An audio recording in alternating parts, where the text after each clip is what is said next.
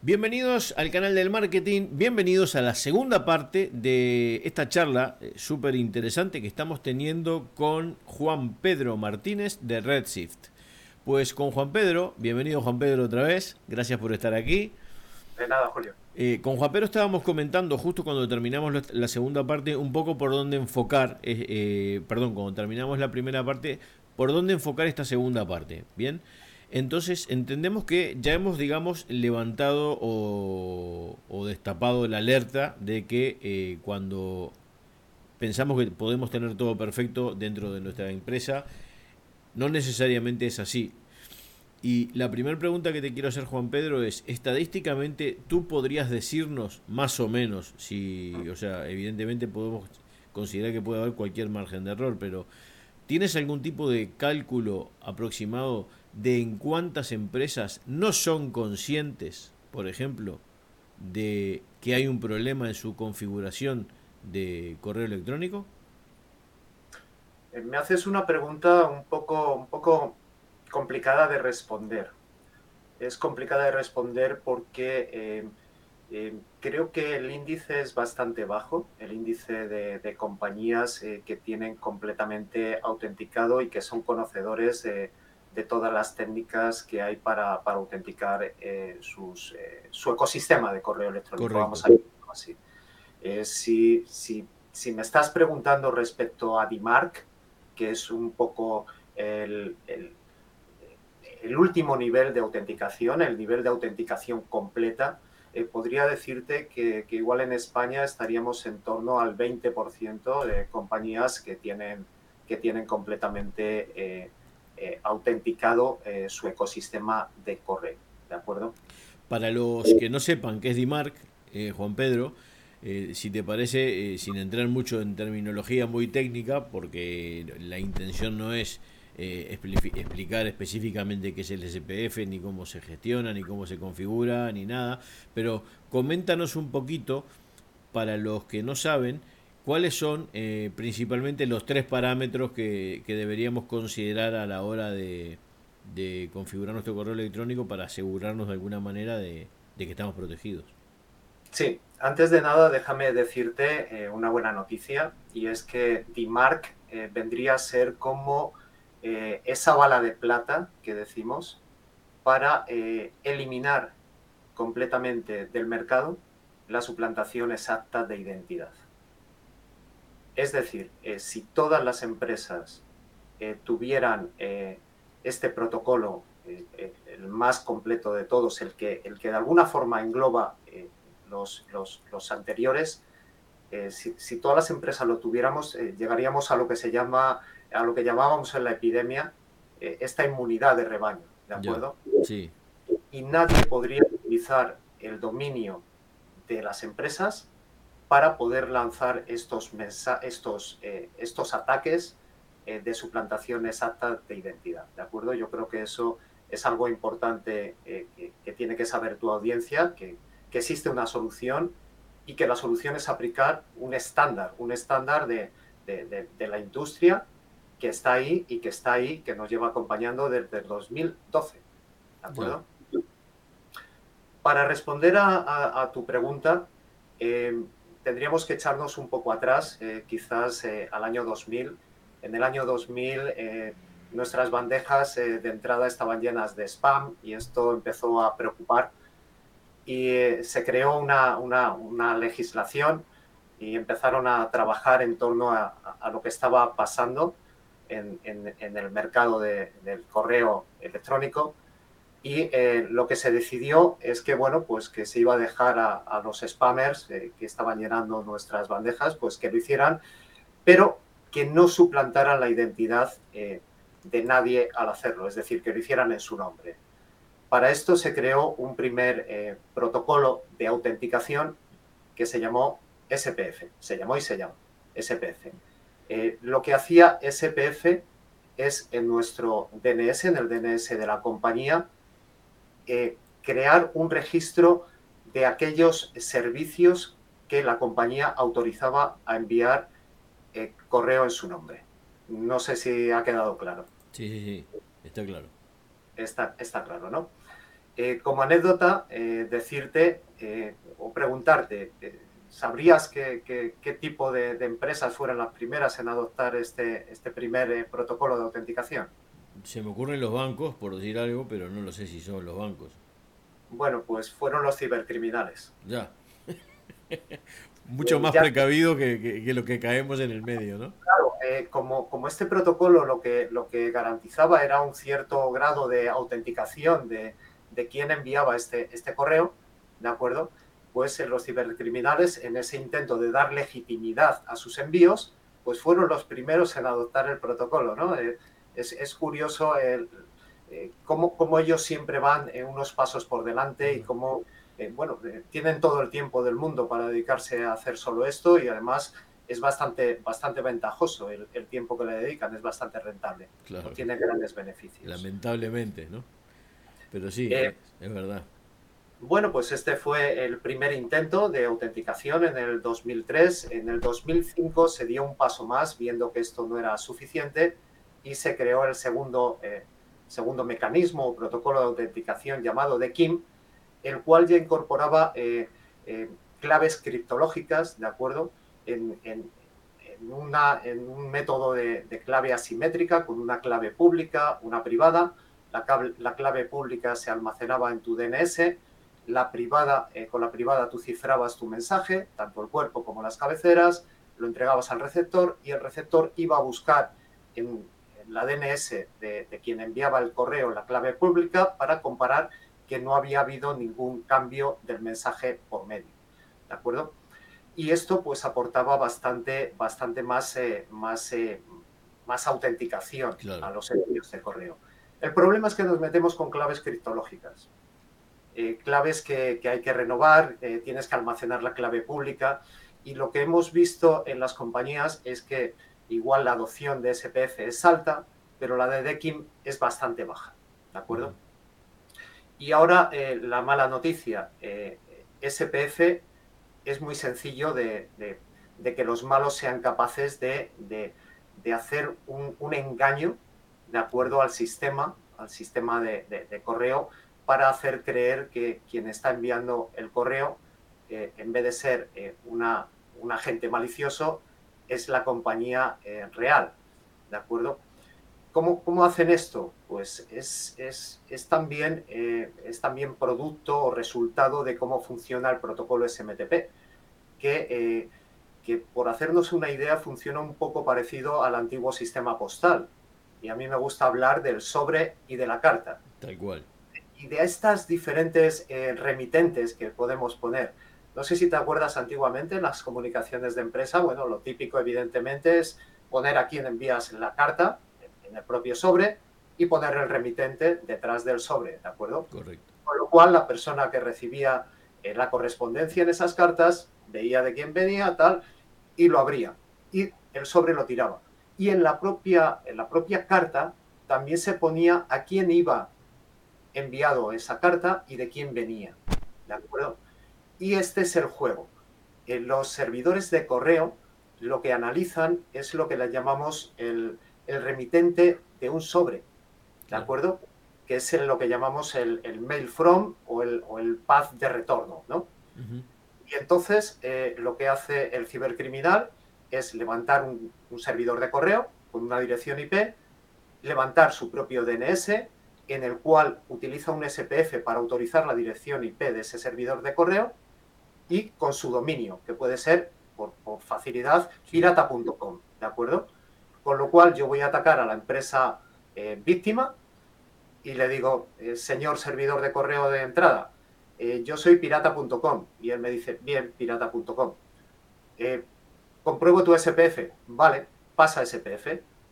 Y como ha pasado SPF, el contenido de la carta, que en el from, en el visible, lo que hemos hecho es sustituir a la empresa a la que estoy suplantando, es decir, arroba empresasuplantada.com, exactamente igual, lo que va a recibir la víctima es ese from. Y como ese from es correcto desde todos los, eh, desde todos los puntos de vista, es la dirección con la que normalmente me carteo, pues va a confiar en ella. ¿De acuerdo? Y esa es un poco la problemática que hay. sobre SPF y de Kim, lo que se hizo en el 2012 es eh, crear un protocolo que engloba a todos. Y este lo que hace, en vez de ir a comprobar en la dirección del sobre, va a, a comprobar en ese dominio del from, del from visible. ¿De acuerdo?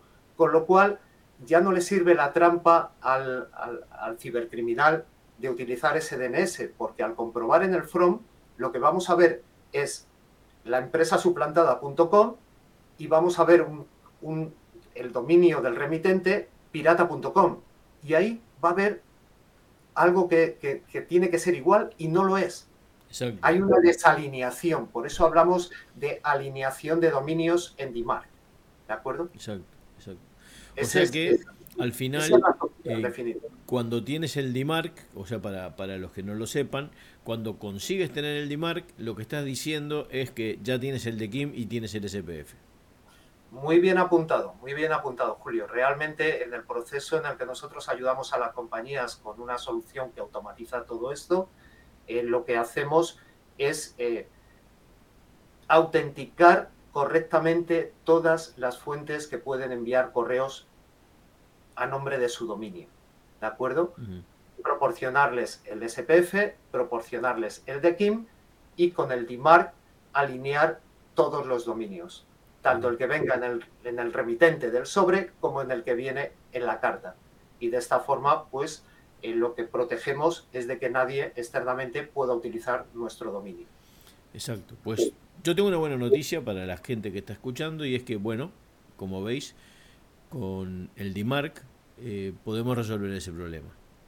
Eh, otra buena noticia es que no es lo único. También existe otra cosa que es muy nueva, que recién se está implantando, de lo que no vamos a hablar hoy porque sí que eh, ya hemos quedado con Juan Pedro que otro día específicamente hablaremos sobre eso, y es el BIMI. Y no estoy hablando sobre la verdura, sino que estoy hablando sobre una nueva certificación, ¿vale? Que es eh, también además aceptada por eh, grandes proveedores de servicio de correo electrónico, como Google, por ejemplo, entonces, eh, de eso hablaremos en otro momento, porque hay, hay muchas cosas. Eh, también está el MTA, hay, hay, puff.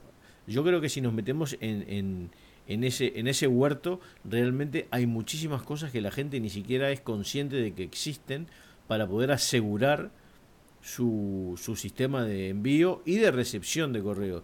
Porque ya no se trata solamente eh, corrígeme si me equivoco Juan Pedro, pero ya no se trata con DMARC, ya no se trata solamente de que estás protegiéndote lo que entra, sino que estás protegiendo a aquel al que le estás enviando un correo. Es, es muy correcto lo que, lo que estás comentando y es un gran apunte.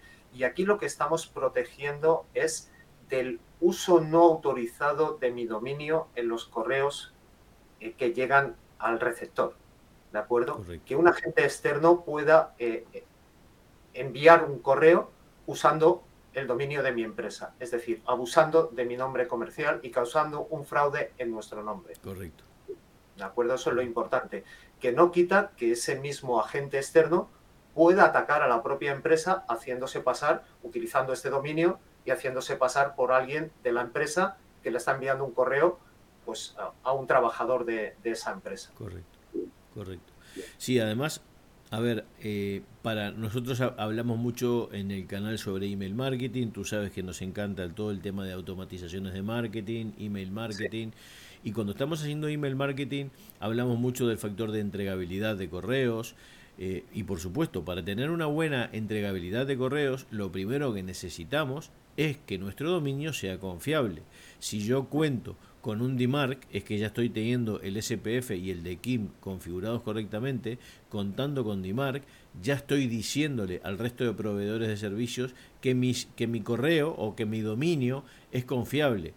Esto no quiere decir que no esté enviando spam, ¿eh? pues yo podría estar enviando spam igual y me penalizarían igual, pero ya hay una gran diferencia entre que si yo le envío una comunicación a una persona que sé que realmente la está esperando, porque se ha suscrito, a mi servicio, a mi newsletter, a mi lo que fuera, pues ese correo es muy probable que sí llegue como queremos que llegue, porque por lo menos el proveedor de servicios eh, va a aceptarlo como bueno.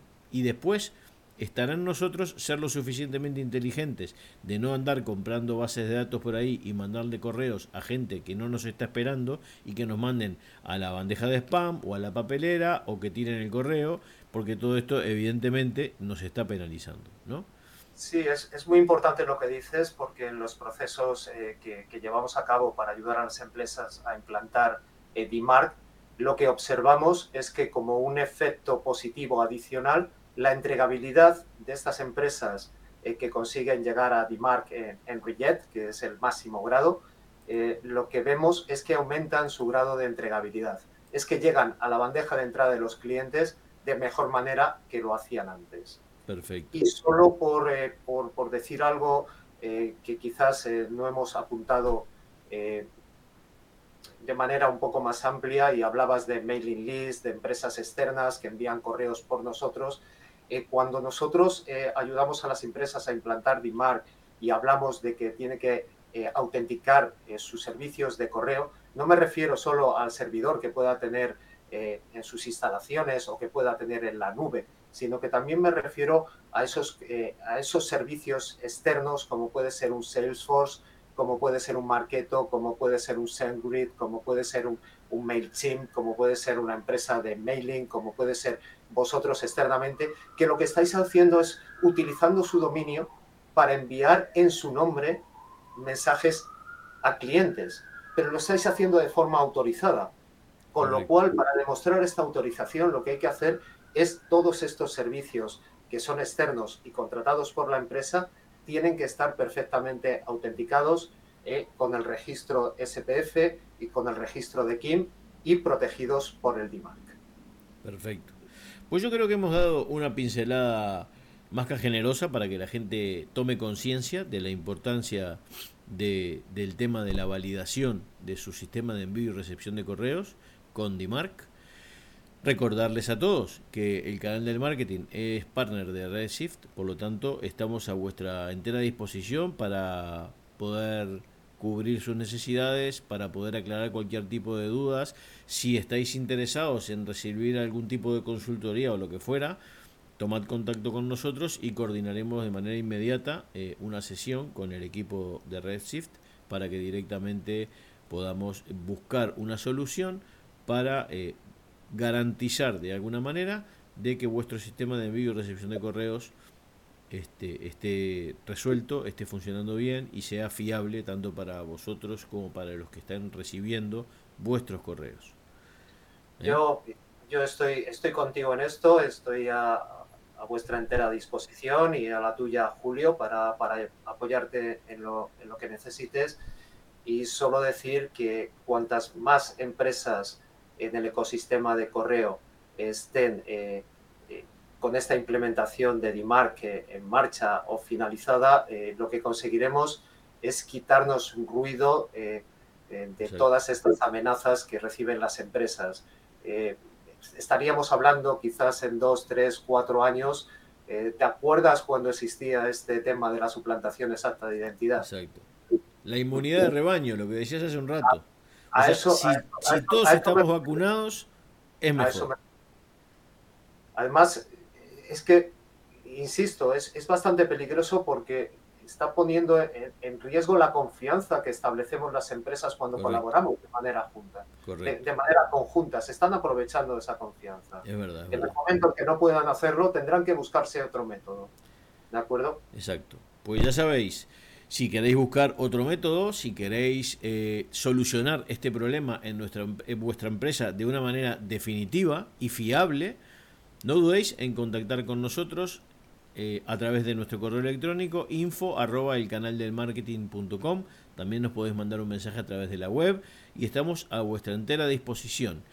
A Juan Pedro, agradecerte muchísimo Juan Pedro por tu visita al canal. Quedamos desde ya para hablar sobre el BIMI, y no será sobre sí. la verdura, lo digo de vuelta, aunque mucha gente cuando le hablo de bimi y la verdura no saben cuál es la verdura, pero bueno, es una super es una super verdura, ¿eh? Es una super verdura que tiene una cantidad de propiedades y bueno, la misma cantidad de propiedades tendrá el BIMI cuando se implante en el sistema 100%. Hablaremos de BIMI y estaremos en contacto con vosotros en breve. Así que gracias de nuevo Juan Pedro y a todos vosotros hasta el próximo episodio y muchas gracias. Gracias a ti, Julio. Adiós.